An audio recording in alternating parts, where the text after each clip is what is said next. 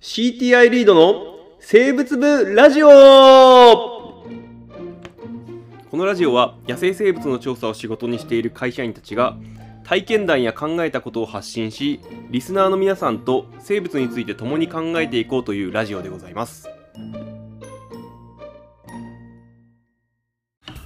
はい、始まりました。リード生物部ラジオでございます。はい始まりましたはえー今回は前回に引き続いて菊川さん、植物屋の菊川さんに来ていただいております。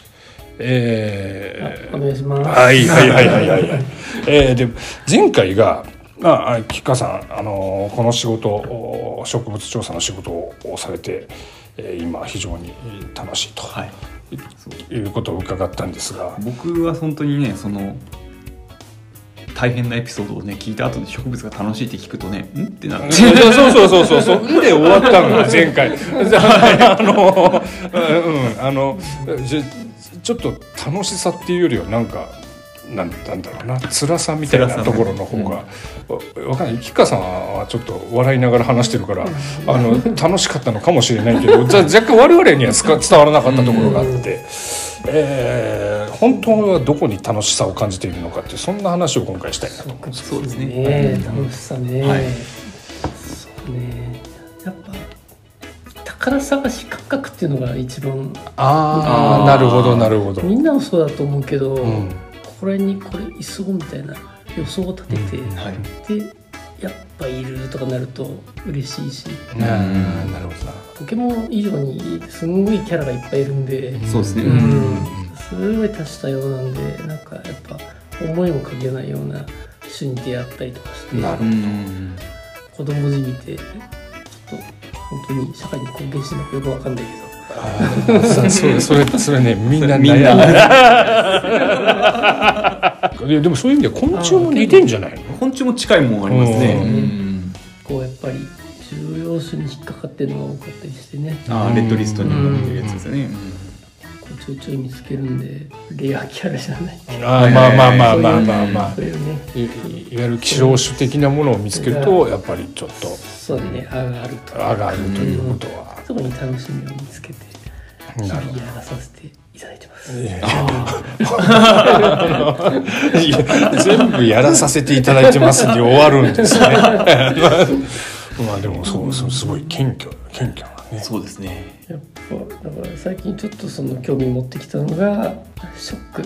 食ね食そこはね魚と共通するところあなあんそうでですすよね植物そうですねそうう植物は食べ物でもやっぱあるんでそうだねん山菜とかもそうですね春の山菜から始まってキノコとかなるああ不思議だなと思って、ほど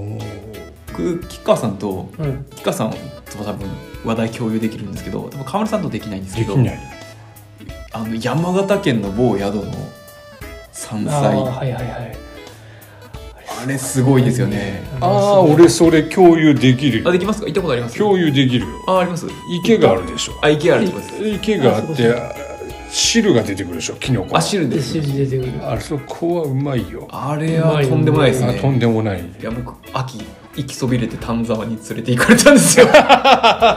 秋も 秋もいいよねそう秋キノコですね秋キノコ尽くしでそう僕炊き込みご飯あそうですれ炊き込みご飯そうそうで春も炊き込みご飯で山菜で僕の時は根曲がり竹でしたっけそう根曲がり竹の炊き込みご飯でめちゃくちゃうまかったで山菜の天ぷらとあそこはやばいあれはやばいあれあさ山菜がすごい、うん、人生で唯一、んあの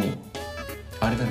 イワナだったかなうんの塩焼きが出るんですけどあれ骨まで食えるんですよああなるほどねででそんなものが出るにもかかわらずこれいらねえって思うんですよなぜかというともっとそのお腹の空き容量で、うんさんご飯食いたいか らですああなるほどねあはいはいなんかあそこがすごいと思うのは結構その根曲がりだけとか、はいコウゴミとか、はいなんかわらびとかメンマイとか、そういうメジャーなやつ以外、はまあ、タラの芽とかはい、以外に結構なんかブナの芽とか、はいうんおーハケビの芽とか、はいお結構なんかあそんなのも食べるんだっていうのも出してきてくれてあそれは面白いですね、ブナの芽とかねあのさっと塩茹でにしてえ本当にこの双葉の塩の部分、はいあれあの部分を食べるんだけどナッツというかどんぶり系みあたそいんなな感じなんですね味がへそれは猿とかもほのかうにしてうんあーなるほほのかにする味でなんかど、うんちょっと衝撃でしかも美味しいやんへえブナの新芽かあれなんでうん芽生え芽生え芽生えなんですねどんぐりの芽生でもこういう時に僕植物屋さんがいいなって思うのがいや何か分かるんですよね結局分か僕んないもんね僕は要は虫のチームで行くと誰も何も分からないんですようん誰も何も分からないからよく分からん草だけどうめえなみたいな感それは同じだよじで今年は植物屋さんがいたんでうんチームに「こおうおうれ何ですか?」って言って。なんとかだよって教えてもらってよ次の週ぐらいに石熊君に自慢するっていうまで がああまあ一応そこまでできたんだまあでえもしたいねうんねうん、こうやって全国行っていろんなもの食えるし植物をやってればこれが分かるっていうのはああ美味しいんだよねあそういう食い物が分かるっていうのは結構これいいいいなかもしれないね、そうそうでやっぱ結構いっぱい食えるものはあるんだけど、はい見過ごしてるうんああなるほど結構多分そこら辺のタンポポの葉っぱだって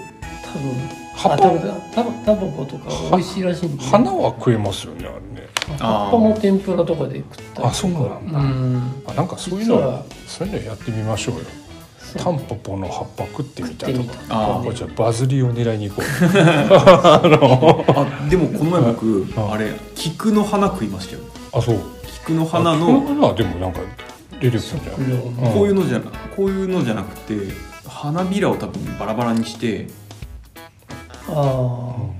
ああるかもあるポン酢につけてうんうんうんうん食用菊のここれメジャーですかわかんないどうだろうけどまあい